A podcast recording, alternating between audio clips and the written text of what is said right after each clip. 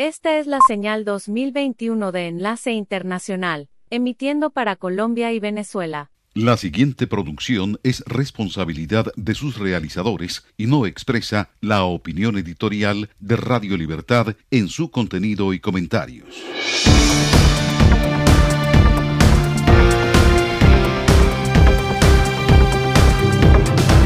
Aquí comienza Buenas noches América, una producción de La Voz de América.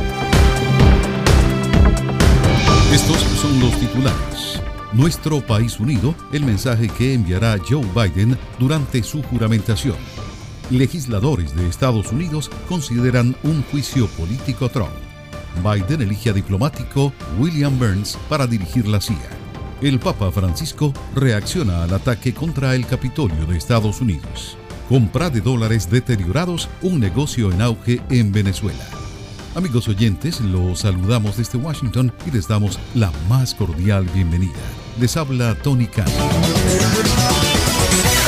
Un llamado a la unidad marca el final y el principio de una nueva etapa en Estados Unidos. La actual primera dama, Melania Trump, y el presidente electo Joe Biden coincidieron en estas ideas este lunes. Desde la Casa Blanca nos informa Jorge Agobián. A nueve días de la toma de posesión, Biden anunció la nominación del veterano diplomático William Burns para ocupar la dirección de la CIA. Bill Burns es un diplomático ejemplar con décadas de experiencia en el escenario mundial. Comparte mi profunda creencia de que la inteligencia debe ser apolítica y que los dedicados profesionales de ese sector que sirven a nuestra nación merecen nuestra gratitud y respeto. El equipo de transición dio a conocer este lunes que bajo el lema Nuestro país unido, la entrante administración Biden-Harris enviará un mensaje de unión durante la inauguración presidencial del 20 de enero. Nuestras divisiones políticas buscan destruirnos y continúan poniendo a prueba la fuerza de nuestra democracia, por lo que el momento actual exige una reflexión seria y la consolidación de nuestra determinación nacional. En la Casa Blanca, la primera dama saliente se mostró decepcionada y desanimada por el asalto al Capitolio la semana pasada por parte de seguidores del presidente Donald Trump. En un comunicado, también envió un mensaje de unidad. Le imploro a la gente que detenga la violencia, que nunca haga suposiciones basadas en el color de la piel de una persona ni utilice ideologías políticas diferentes como base para la agresión y la crueldad. Debemos escucharnos los unos a los otros, enfocarnos en lo que nos une y elevarnos por encima de lo que nos divide y el presidente Donald Trump planea reanudar su actividad pública este martes con una visita a la frontera con México, específicamente en Texas, donde va a hablar sobre la construcción de 400 millas del muro fronterizo durante su administración. Jorge Agobián, Voz de América, Washington. El líder de la mayoría en la Cámara Baja, Steny Hoyer, dijo que los representantes considerarán el juicio político previsiblemente el miércoles tenemos la información con Alejandro Escalona. El miércoles, la Cámara de Representantes de Estados Unidos tiene previsto comenzar a considerar un segundo juicio político contra el presidente saliente Donald Trump, acusado formalmente de incitar a la insurrección antes de la toma del Capitolio la semana pasada. El líder de la mayoría de la Cámara de Representantes, Tenny Hoyer, dijo el lunes que la Cámara comenzaría el procedimiento de juicio político si el vicepresidente Mike Pence no responde a una solicitud para invocar la vigésimo quinta enmienda para destituir a Trump. La aprobación convertiría a Trump, un republicano, en el único presidente de Estados Unidos en ser enjuiciado dos veces. Miles de partidarios de Trump irrumpieron en la sede del Congreso la semana pasada, lo que obligó a los legisladores que certificaban la victoria electoral del presidente electo Joe Biden a interrumpir la sesión. El ataque dejó cinco muertos. También el lunes, los republicanos bloquearon un esfuerzo para considerar de inmediato una resolución que le solicite a Pence invocar la vigésimo quinta enmienda. Se prevé que la Cámara vote el martes sobre la resolución para la aplicación de la enmienda, la cual permite al vicepresidente y al gabinete destituir a un presidente que sea incapaz de cumplir sus funciones. Alejandro Escalona, Voz de América, Washington. Las acciones de las empresas privadas, Twitter, Facebook e inclusive otras que proveen acceso a aplicaciones como Parler han iniciado un debate en torno al límite entre la libertad de expresión y la censura. Celia Mendoza nos preparó un informe al respecto. Tras la suspensión permanente de la cuenta personal de Twitter del presidente de Estados Unidos, Donald Trump, esta y otras plataformas han cancelado el acceso a varios de los aliados del mandatario, generando cuestionamientos en torno a posibles violaciones a la libertad de expresión. Así lo explicó a La Voz de América Joseph Umire, director ejecutivo del Centro para una Sociedad Libre y Segura, quien se refirió a estas acciones como una medida discriminatoria.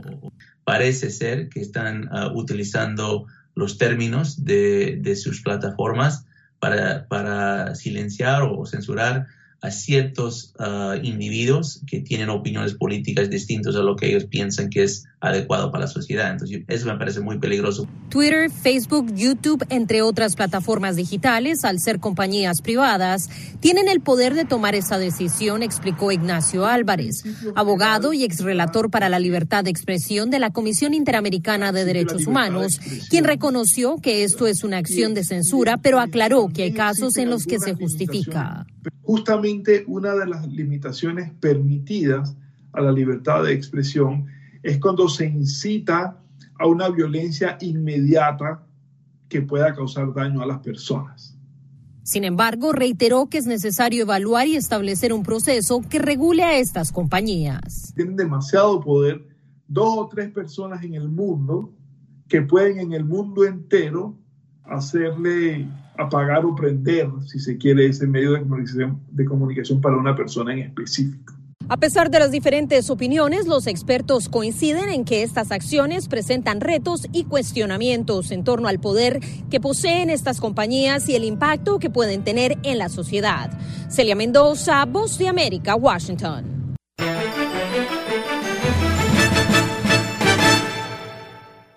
El presidente electo de Estados Unidos, Joe Biden, anunció este lunes su elección del veterano diplomático William Burns para dirigir la Agencia Central de Inteligencia, CIA, durante su mandato que comienza el 20 de enero.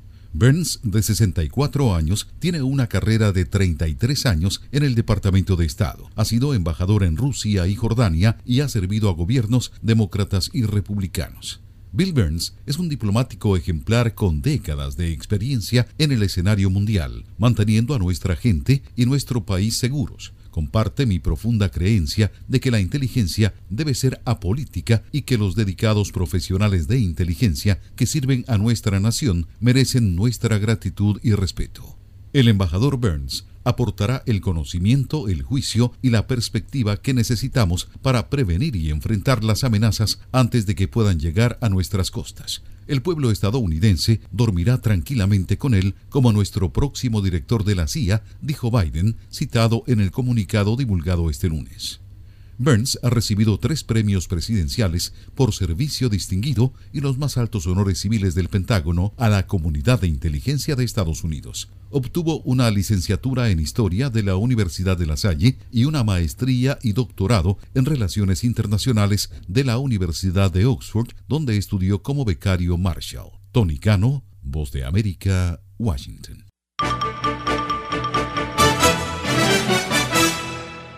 El Papa Francisco reaccionó al ataque perpetrado contra el Capitolio de Estados Unidos. El colega Leonardo Bonet nos preparó un informe al respecto.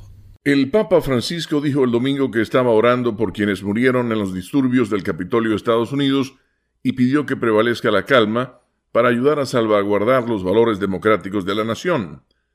Durante sus tradicionales comentarios del mediodía del domingo en el Vaticano, Francisco mencionó que cinco personas murieron cuando una turba irrumpió en el edificio donde se reunía el Congreso el pasado 6 de enero. Rivolgo un saludo afectuoso al pueblo de los Estados Unidos de América. Ofrezco un saludo afectuoso al pueblo de Estados Unidos, trastornado por el reciente asedio al Congreso. Oro por quienes perdieron la vida Cinco la perdieron en esos momentos dramáticos. Reitero que la violencia siempre es autodestructiva y nada se gana con violencia. Mientras tanto, se pierde mucho. Luego, el Papa oró para que la Virgen María, quien es la patrona de la Iglesia de Estados Unidos, ayude a mantener viva la cultura del cuidado como la forma superior de construir juntos el bien común con todos los que viven en esa tierra. El pasado miércoles 6 de enero, una turba irrumpió en el Capitolio después de que el presidente Donald Trump los exhortara en una manifestación de simpatizantes a dirigirse al edificio y luchar con toda la fuerza para protestar por su derrota en las elecciones presidenciales de noviembre que él, sin base fáctica, sostiene que fue robado. Los disturbios dejaron un oficial de policía del Capitolio y otras cuatro personas muertas. El Papa pronunció el Angelus desde el interior del Palacio Apostólico y no desde la ventana que da a la Plaza de San Pedro debido a la pandemia de coronavirus. Leonardo Bonet, Voz de América, Washington.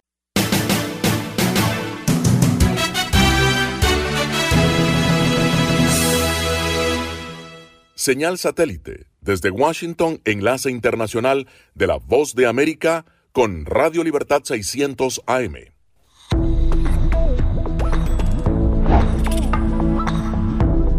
Permitas que interactúe con personas o animales fuera de la casa. Si una persona de la casa se enferma, evita que tenga contacto con tu mascota. Designa a un miembro de la familia o un amigo para cuidar a tu mascota a corto o largo plazo en caso de que tú no puedas.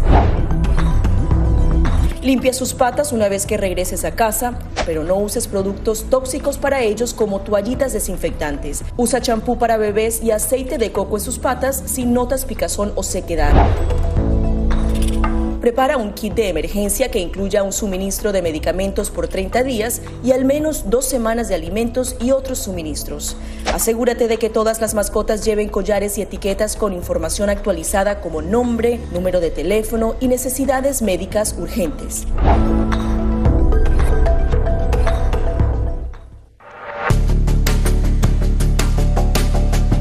Durante el brote del COVID-19, los estafadores pueden tratar de aprovecharse de personas vulnerables a través de diversos métodos que van cambiando con frecuencia. Es posible que lo contacten por teléfono, correo electrónico, mensajes de texto, correo postal o redes sociales.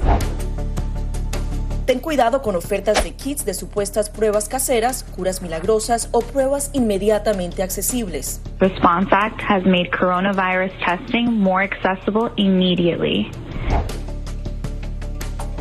Tras un desastre, organizaciones caritativas falsas aparecen afirmando que tienen vínculos con otras reales. Siempre verifica que la organización sea legítima. Alguien que asegura que trabaja en el gobierno puede pedirte tu información personal o intentar cobrarte cuotas falsas para así ingresar tu cheque de estímulo. Escuchan la voz de América conectando a Washington con Colombia, Venezuela, y el mundo a través de Radio Libertad 600 AM.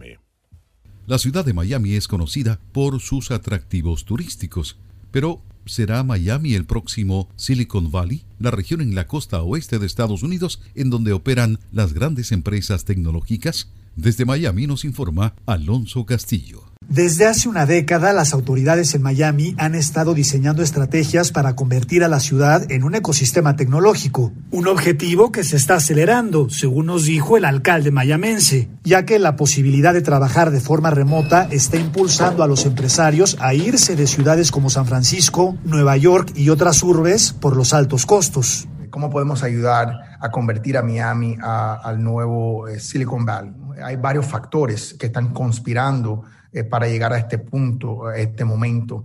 Uno es el hecho de que eh, muchos mucho de los dueños de estas compañías tecnológicas no se sienten apreciados en las ciudades en cual ellos están. Con un entorno regulatorio amigable y con políticas fiscales más convenientes, Miami representa una alternativa a la costa oeste del país. Le han aumentado los impuestos a niveles eh, en cual es difícil ser productivo y entender que más de tu producción va a un gobierno en vez eh, de a tu propia empresa para tratar de contratar a más empleados y expandir sus operaciones. El Departamento de Estadísticas Laborales indica que solo el 7% de los hispanos tienen empleos en tecnología, ingeniería, ciencias y matemáticas, por lo que contar con empresas que ofrezcan trabajos altamente remunerados podría incentivar el estudio de estas áreas y reducir la brecha económica de este grupo demográfico. Esto no es un momento, esto es un movimiento. Alonso Castillo, Voz de América, Miami.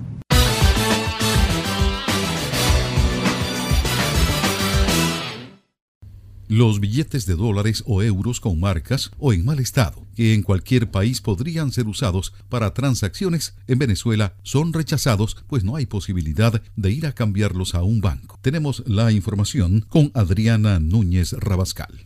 En un transitado bulevar de Caracas se escucha esta oferta. He comprado billetes rotos, billetes deteriorados, a la orden. Los billetes de dólares o euros con marcas o en mal estado que en cualquier país podrían ser usados para comprar, en Venezuela son rechazados, pues no hay posibilidad de ir a cambiarlos en un banco. Por ello, en este edificio se puede leer este anuncio. Dependiendo del estado que esté el billete, lo, lo, lo pagamos el 50% menos. Por ejemplo. Un billete de 20, si está muy deteriorado, lo pagamos, le damos 10 dólares al cliente.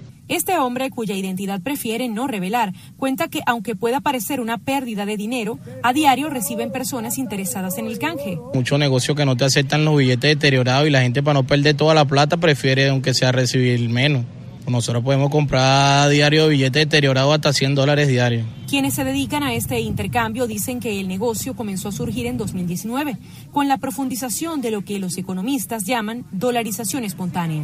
Al no ser la dolarización oficial, estamos en un mundo donde no hay autoridad monetaria y donde no hay regulaciones de ningún tipo. El economista Omar Zambrano explica que al no haber leyes que rijan el intercambio de divisas extranjeras en Venezuela, quienes las reciben buscan cómo protegerse. En un inicio, cuando empezaron a circular los dólares, el temor a, a, a, la, a recibir dólares falsificados, básicamente, llevó a, espontáneamente a crear este, este, esta especie de institución, porque las instituciones no solo son un edificio, sino esta, esta costumbre, digamos, de, de sobre ser como sobre compliance con, con, el tema del dinero, una cosa ridícula. Otro de los factores que impulsa este negocio, según especialistas, es que el Banco Central de Venezuela está sancionado por el Departamento del Tesoro de Estados Unidos desde el año 2019, lo que le impide al gobierno en disputa de Nicolás Maduro importar dólares en efectivo de la Reserva Federal para hacerlos circular en el mercado interno. Adriana Núñez Rabascal, Voz de América, Caracas. Y ahora iniciamos nuestro recorrido por Latinoamérica y sus noticias. Un informe sobre migración deja en evidencia la vulnerabilidad de niños migrantes venezolanos retornados. Carolina Alcalde tiene el reporte. La coyuntura planteada por el COVID-19 en los países a los que habían migrado llevó a miles de venezolanos a tomar la decisión de regresar a Venezuela para hacer frente a la agudización de la crisis política, económica y social que previamente los obligó a irse en búsqueda de mejores oportunidades. Un estudio titulado Retornar en tiempos de pandemia, efectuado recientemente por el Centro de Investigaciones Populares y la Organización Defensora de los Derechos de los Niños, Niñas y Adolescentes, SECODAP, revela que los niños movilizados se encuentran bajo un total desamparo, tal y como detalla la investigadora Mirla Pérez. No hay protección. Uno ve que el niño está en total indefensión. Desde el momento que sale del territorio venezolano, llega a Colombia, una vez en Colombia o en el país de destino, también entra en indefensión. La investigadora detalla que en base a los relatos de venezolanos retornados de países como Trinidad y Tobago, Ecuador, Perú y Colombia, en los que se basaron para la ejecución del texto, durante la movilización de retorno, los niños también recibieron un trato inhumano y refiere relatos sobre casos de niños que fallecieron por deshidratación. ¿Cuántas historias, cuántos rostros de niños muertos que no son reportados oficialmente? Nos ponían a hacer la cola para, para agarrar la comida por igual. Ese solazo. No les importaban los niños, no les importaban las mujeres embarazadas. Los expertos reiteran que la migración de venezolanos se ha convertido en una realidad que está definiendo la identidad del país y que está afectando a todas las clases sociales y géneros. Se estima que de los poco más de 5 millones de venezolanos que han migrado en los últimos años, aproximadamente 250 mil venezolanos regresaron al país en medio de la pandemia. Carolina Alcalde, Voz de América, Caracas. Mientras opositores nicaragüenses avanzan en la selección de un candidato para las elecciones presidenciales sin unidad ni reformas electorales. Daliana Ocaña con el reporte. Aunque en la Asamblea Nacional de Nicaragua aún no se han discutido las esperadas reformas electorales y el Consejo Supremo Electoral tampoco ha presentado el calendario electoral, diferentes bloques de la oposición en Nicaragua avanzan en los protocolos para seleccionar un candidato que enfrente al presidente Daniel Ortega en los comicios del 7 de noviembre de 2021. Desde la Unidad Nacional Azul y Blanco, uno de los grupos opositores más sólidos surgidos a partir de abril de 2018, se espera seleccionar de forma interna un aspirante a la candidatura presidencial a mediados del mes de febrero, según explicó Guillermo Inser, miembro de esta organización. En este momento ya tenemos acuerdos sobre cómo vamos a, a escoger y cuántas personas vamos a escoger para la candidatura a la presidencia. Una de las principales debilidades que hasta ahora ha expuesto la oposición en Nicaragua es la incapacidad de lograr la anhelada unidad. Hasta ahora el único aspirante a la candidatura que cuenta con una casilla dentro de un partido político es el periodista Miguel Mora, electo como candidato por el Partido Restauración Democrática. Mora explicó a La Voz de América que el mecanismo de competencia para concretar un candidato único de una alianza electoral estaría por definirse entre las organizaciones opositoras. Aún no se ha definido el mecanismo de competencia dentro de la coalición nacional y estamos también de cara a una eventual alianza electoral con C por L y la alianza cívica. Todo eso está en un proceso. En tanto y de forma paralela, la oposición en Nicaragua espera seguir presionando al gobierno para aprobar las reformas electorales y permitir las libertades constitucionales que garanticen la realización de un proceso electoral justo. Taliano Caña, Voz de América, Nicaragua. En México, las cifras oficiales revelan un incremento en el número de contagios y fallecimientos por la pandemia del COVID-19, mientras en el centro del país los hospitales alcanzan el 90% de saturación. El reporte con Sara Pablo. México hiló cinco días consecutivos con más de 10.000 casos positivos de COVID-19. El sábado se alcanzó la cifra máxima en lo que va de la pandemia, al registrarse 16.105 contagios. En su informe más reciente, la Secretaría de Salud dio a conocer que se acumulan ya 133.706 fallecimientos, una tasa de letalidad del 8%, lo que significa un incremento del 2% de una semana a otra las autoridades detallaron que seis entidades se encuentran en riesgo máximo por el alto número de contagios y niveles de hospitalización. En términos de ocupación hospitalaria, la capital del país está en primer lugar. Así lo precisó José Luis Salomía, director de epidemiología. Ciudad de México con un 92%, Estado de México con el 82%, Hidalgo y Guanajuato con un 81%, Nuevo León con el 79% y Puebla con el 70%. El funcionario de Salud confirmó la existencia de un caso de la variante del coronavirus surgida en Reino Unido. Se trata de un ciudadano extranjero empleado de una empresa internacional, quien llegó al aeropuerto de la Ciudad de México en un vuelo proveniente de Ámsterdam el 28 de diciembre. Permaneció unas horas en la capital y luego voló a la ciudad fronteriza de Matamoros, Tamaulipas. El paciente de 56 años se encuentra hospitalizado. Hay un progreso desfavorable para efectos de la enfermedad, lo que llega a finalmente aquel día sábado el paciente tenga que ser intubado. Sara Pablo, Voz de América, Ciudad de México. Y los presidentes de Ecuador, Lenin Moreno, y de Colombia, Iván Duque, se reunieron en la frontera entre ambos países para evaluar el avance de obras conjuntas. Giselle Jacome tiene el reporte. El presidente ecuatoriano Lenín Moreno y su homólogo colombiano Iván Duque mantuvieron una reunión este fin de semana en la zona fronteriza de la costa pacífica en la provincia de Esmeraldas sobre el puente del río Mataje. Allí ocurrió el secuestro del equipo periodístico de Diario El Comercio en 2018, por lo que en esta ocasión representa un hito para la lucha contra el narcoterrorismo, pero al mismo tiempo una oportunidad para ampliar el comercio y transporte binacional. El presidente Moreno destaca. Acá esta vía y el puente no únicamente significan una obra vial, son mecanismos de unión, de comercio, de turismo, para hermanarnos siempre. Ecuador tiene completa su carretera hasta el puente de 68 metros de longitud, mientras que el presidente Duque señaló que su país ya tiene un avance del 87% de vía desde la población de la Espriella a solo 10 kilómetros de la frontera con Mataje y que será entregada en junio de este año. Este representa un eje vial muy importante para las dos naciones y estará bajo control fronterizo de Colombia.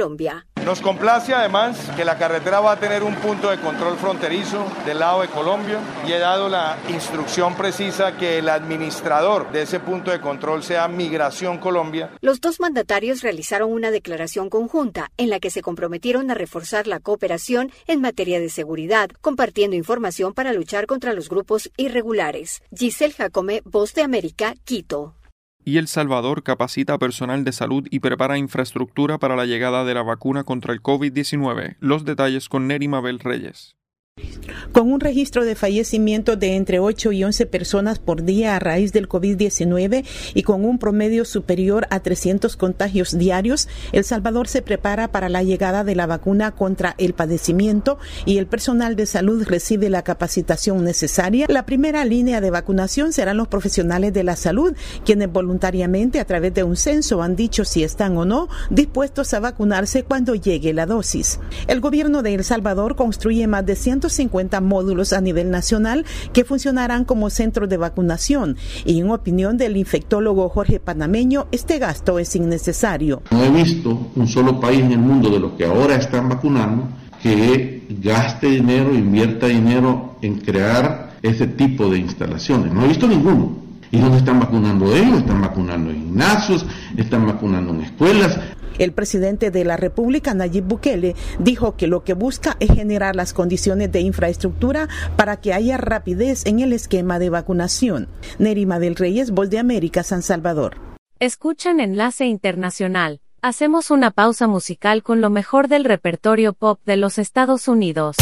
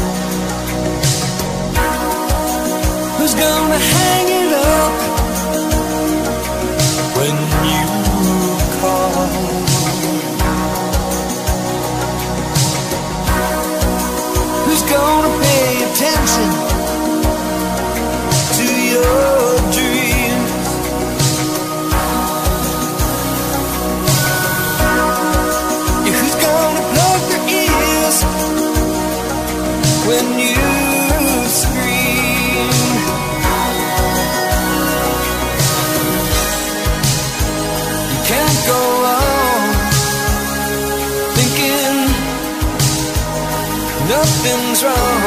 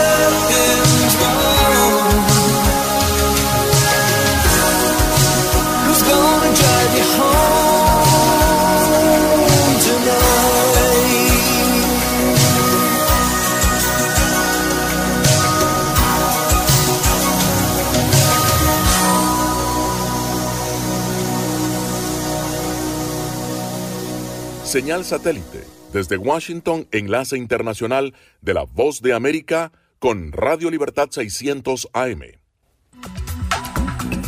con un equipo de periodistas, corresponsales, editores y productores, La Voz de América te ofrece las noticias, las organizaciones a favor de los eventos, alrededor de 33 mil refugiados, hasta ocho barreras de seguridad. La información llega a través de La Voz de América, directo desde nuestros estudios en Washington a nuestras estaciones afiliadas en toda América Latina. Síguenos a través de voanoticias.com. Ustedes se informan con la voz de América. Autoridades estadounidenses coordinan acciones con sus pares de México y Centroamérica para evitar el avance de una caravana que partiría en los próximos días desde Honduras. Tony Cano con detalles.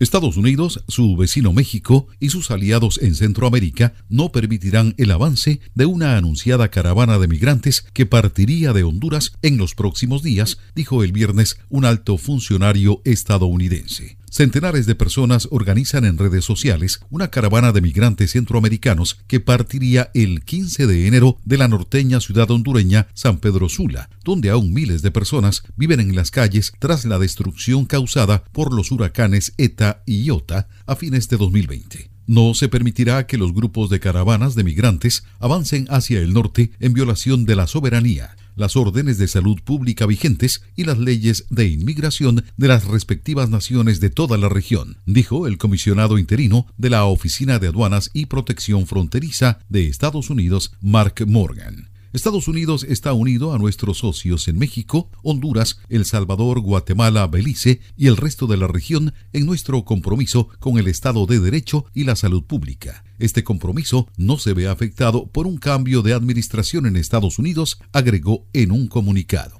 El demócrata Joe Biden, quien asumirá la presidencia de Estados Unidos el 20 de enero, propuso echar atrás las duras políticas antiinmigratorias del presidente saliente Donald Trump, algo que podría estimular la migración en tiempos de pandemia. Tony Cano, Voz de América, Washington.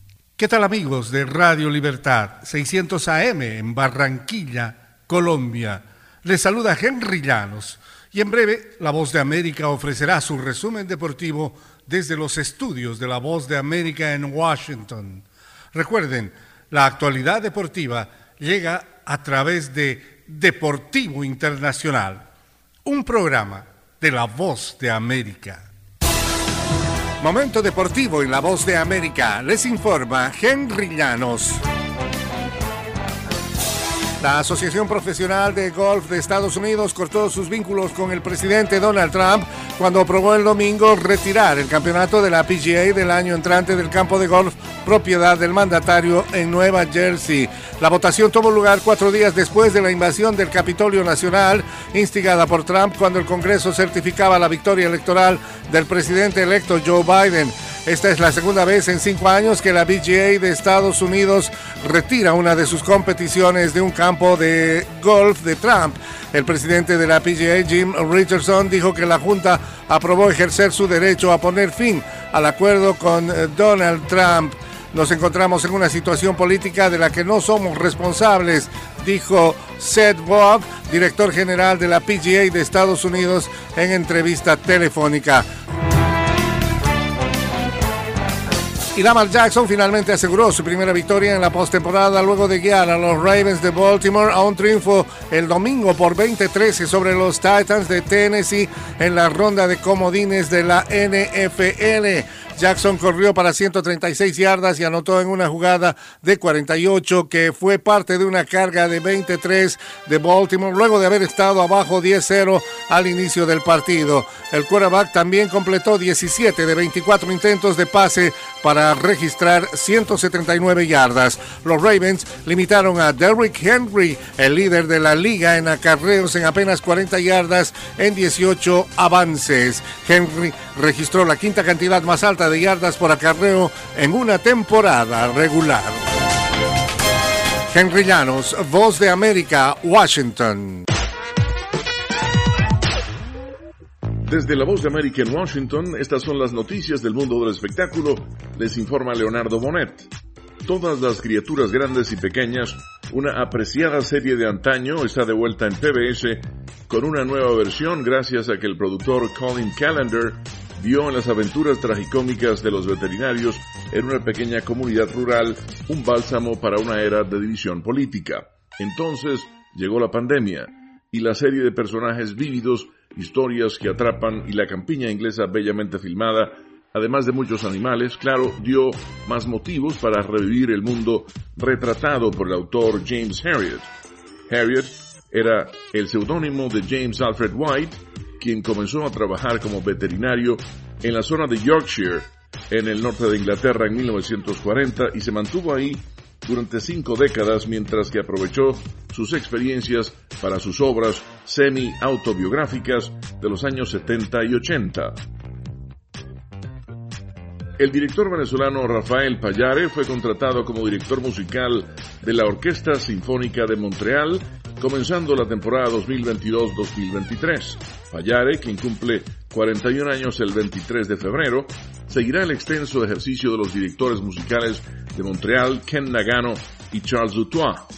Payare se estrenó con Claudio Abado, Daniel Barenboim y Lauren Maisel. Él ha sido director musical de la Sinfónica de San Diego desde 2019 y tiene contrato con esa orquesta hasta 2026. En 2018 dirigió por primera vez la Orquesta de Montreal en Berlarte Nat de Schoenberg, el concierto para violín número 3 de Mozart con el concertino Andrew Wan y la Sinfonía número 3 de Beethoven. Él volvió a trabajar con la orquesta en julio de 2019. Y al cierre, tras los excesos del periodo festivo, muchas personas se apuntan al reto que se conoce popularmente como enero sobrio y que consiste básicamente en renunciar a consumir alcohol durante todo el mes. El actor Tom Holland y su familia se propusieron dar una oportunidad a todos para apoyarse mutuamente, pero el nuevo periodo de confinamiento que se acaba de implementar en el Reino Unido les ha hecho fracasar antes de lo esperado, según ha confesado su padre en Twitter. Hemos puesto punto final al enero sobrio, vergonzosamente rápido, pero tenemos la casa llena y afuera hace frío y está oscuro, justificó Dominic Holland. Su famoso hijo se ha visto obligado a darle la razón compartiendo esa confesión. Me fue muy bien durante unas 12 horas. Y hasta aquí las notas del mundo del espectáculo. Desde la voz de América en Washington, les informó Leonardo Bonet. Vamos a hacer una pausa. Si usted nos escucha desde Venezuela, escríbanos sus comentarios a nuestro WhatsApp en Colombia al 57 350 811 1645. Repito, 57 350 811 1645. Ya regresamos. Carol King.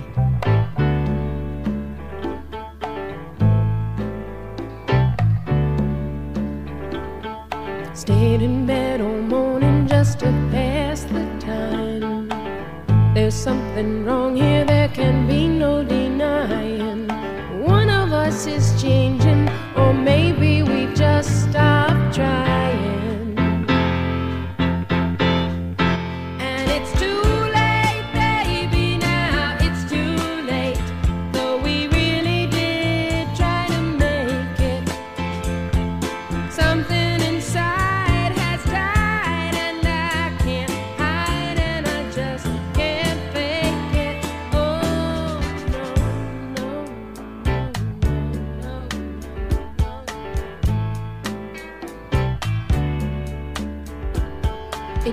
To be so easy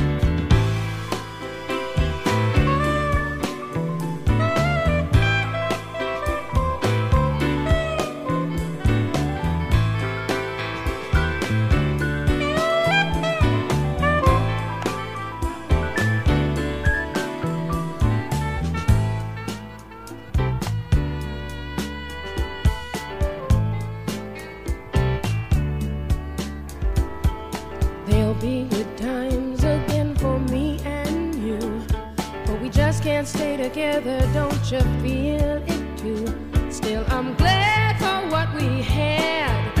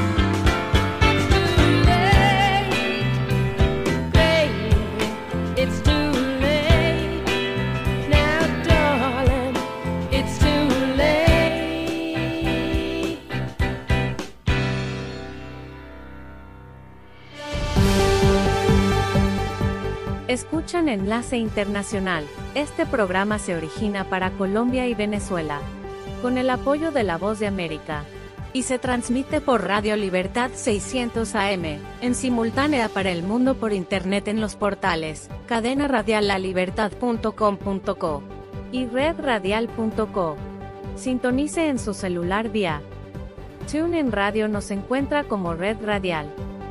Red Radial Colombia. Radio Sin Fronteras.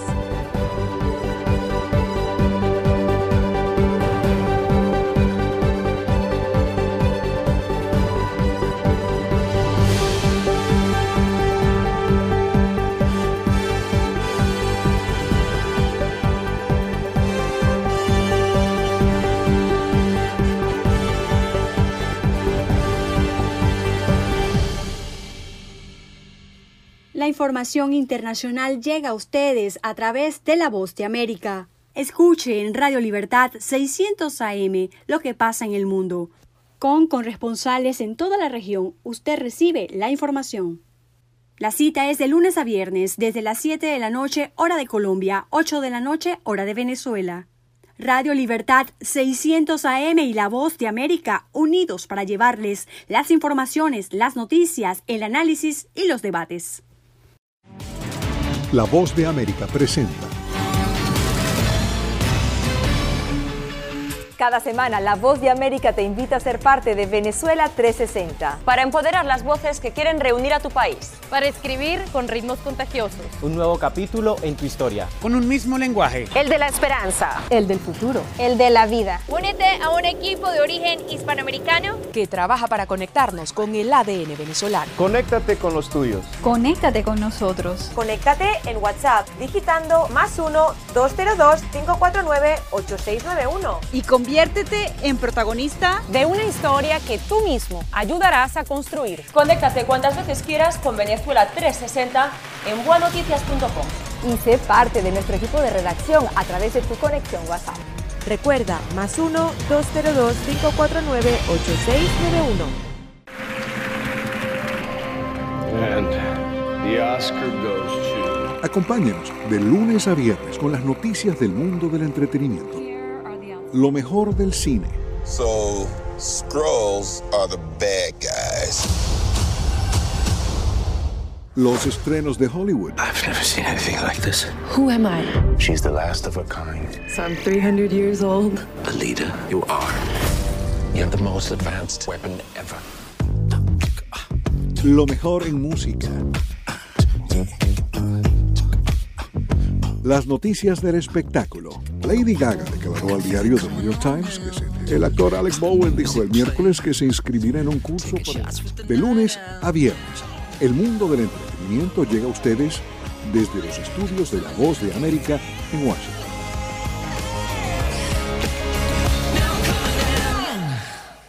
Esta es la señal de Radio Libertad 600 AM, emisora afiliada al sistema de noticias de la Voz de América.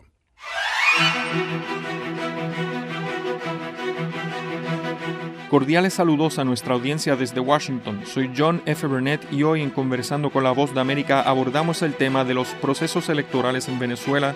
El oficialismo lo convocó para el 6 de diciembre y la oposición culminó su consulta popular el 12 de diciembre. En esta entrevista de nuestro colega Gustavo Ocando Alex con el doctor Guillermo Tel Aveledo, experto en ciencias políticas de la Universidad Central de Venezuela, se plantean diversas interrogantes sobre la consulta opositora.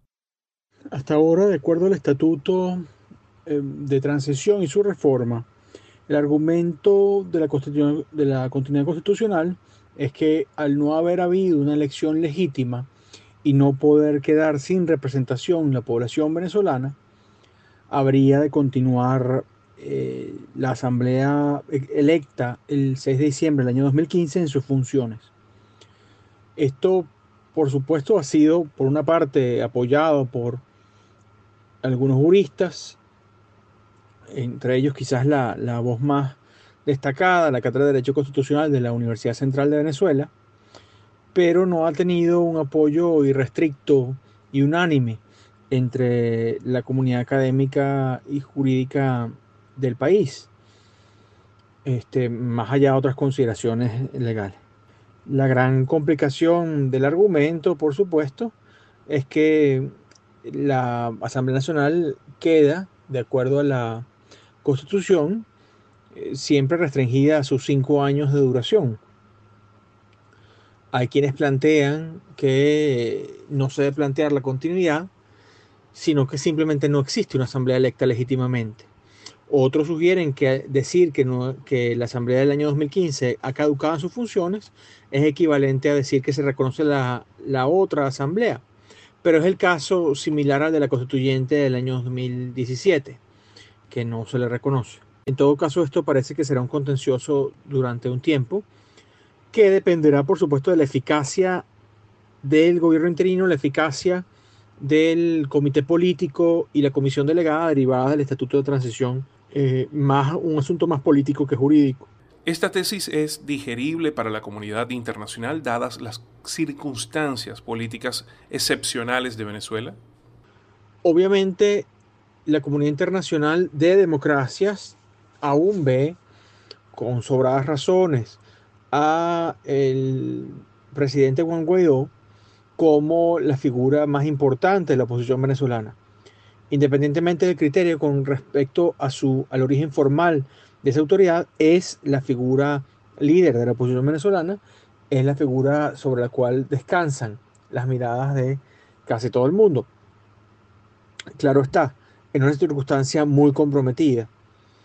Eh, lo más probable es que, sin embargo, se descanse en él y se descanse en su liderazgo y en su responsabilidad para tratar de reunificar y ayudar a las fuerzas democráticas de, la, de, Venezuela a esto. En tanto, si la tesis de continuidad constitucional no es digerible, nos remitimos a las pruebas. El Grupo de Lima, por ejemplo, ha hablado del presidente Guaidó como presidente de la comisión delegada. Este, algunos países se han referido a él como presidente de la Asamblea Nacional aún, especialmente Estados Unidos.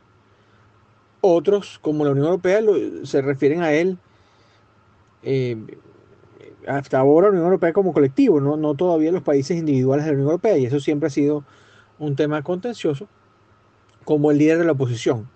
En todo caso, la centralidad del de, presidente Guaidó no está puesta en duda. Eh, y la figura quizás no sea enteramente relevante, salvo en los aspectos de la defensa de los activos de Venezuela en el extranjero. La defensa y su, y su uso que sí puede ser un tema contencioso en los meses por venir. Es interés del estatuto de transición asegurar esos activos, eh, al menos asegurar que no estén a riesgo de ser o tomados por el, eh, quienes ocupan las autoridades del, Estado venezolano o eh, este, tomados por acreedores del Estado venezolano actual era el politólogo y profesor de Ciencias Políticas de la Universidad Central de Venezuela, Guillermo Tel Aveledo, destacando la eficacia política de la consulta llevada a cabo por la oposición venezolana. Esto fue conversando con la voz de América.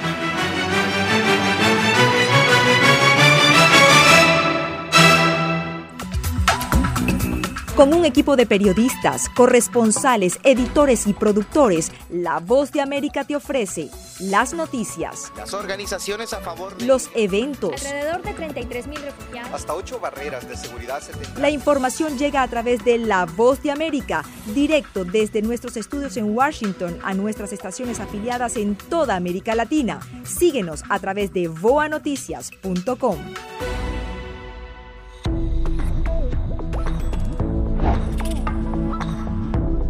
permitas que interactúe con personas o animales fuera de la casa. Si una persona de la casa se enferma, evita que tenga contacto con tu mascota. Designa a un miembro de la familia o un amigo para cuidar a tu mascota a corto o largo plazo en caso de que tú no puedas.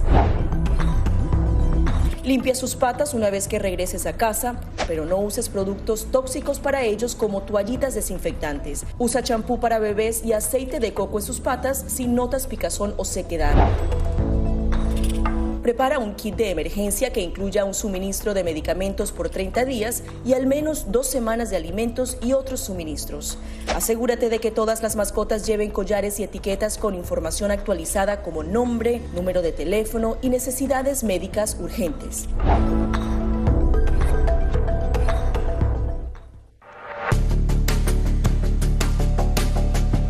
Durante el brote del COVID-19, los estafadores pueden tratar de aprovecharse de personas vulnerables a través de diversos métodos que van cambiando con frecuencia. Es posible que lo contacten por teléfono, correo electrónico, mensajes de texto, correo postal o redes sociales. Ten cuidado con ofertas de kits de supuestas pruebas caseras, curas milagrosas o pruebas inmediatamente accesibles. Response Act has made coronavirus testing more accessible immediately.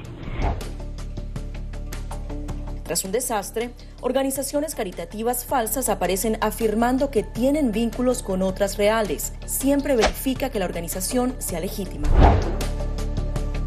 Alguien que asegura que trabaja en el gobierno puede pedirte tu información personal o intentar cobrarte cuotas falsas para así ingresar tu cheque de estímulo.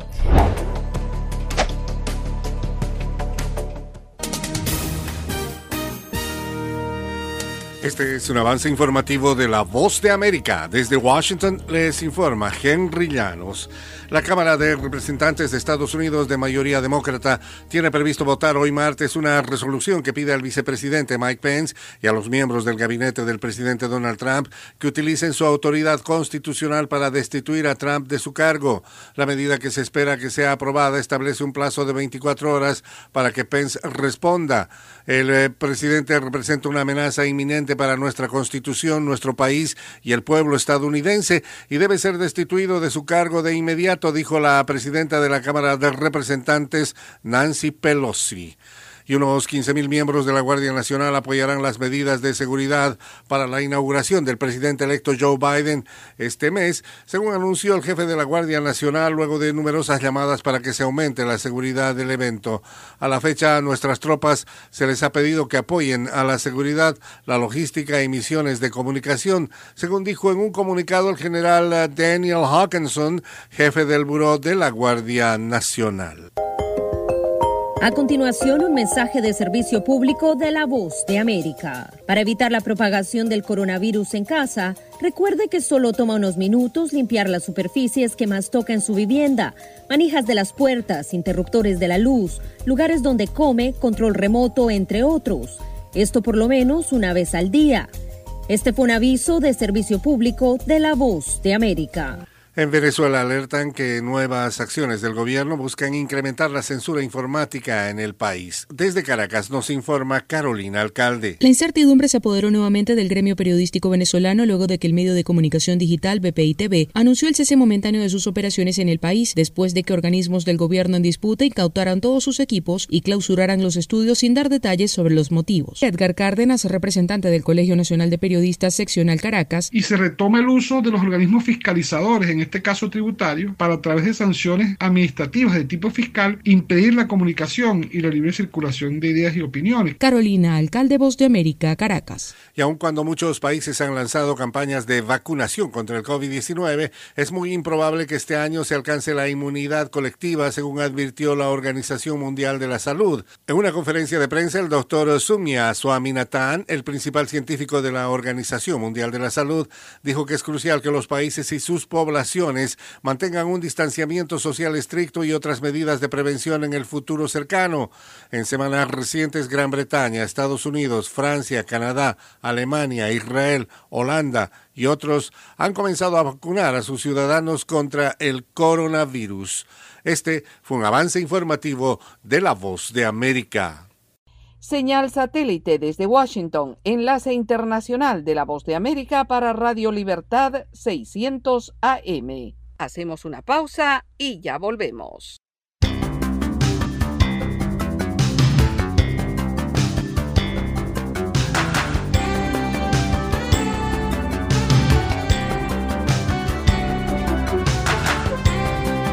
www.redradial.co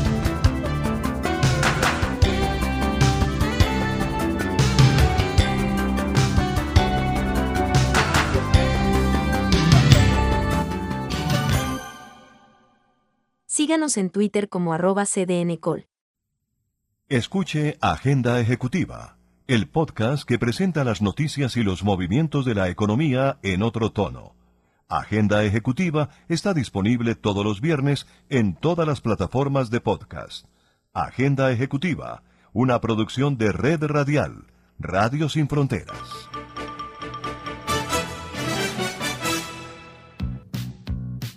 Descarga gratis el aplicativo móvil Universal Stereo. Ya está disponible para Android y te acompañaremos a donde vayas. No permita que su marca se quede sola en el punto de venta. En Punto Marketing conocemos cómo interactuar con el consumidor final, diseñamos estrategias, hacemos impulso y tomas promocionales en grandes superficies, mayoristas y conocemos muy bien al canal tradicional. Haga contacto con nosotros vía WhatsApp al 315-545-3545. Marketing 30 años de experiencia con las mejores marcas del país. Diario La Libertad. La libertad es noticia. Diario La Libertad. La libertad es de todos. El periódico con la mayor aceptación de la región Caribe. Ahora en www.diariolalibertad.com. Diario La Libertad es noticia y actualidad. Diario La Libertad, con la fuerza de la verdad, la libertad. Llegó la tienda express, el más espectacular programa de fidelidad para tenderos y consumidor final.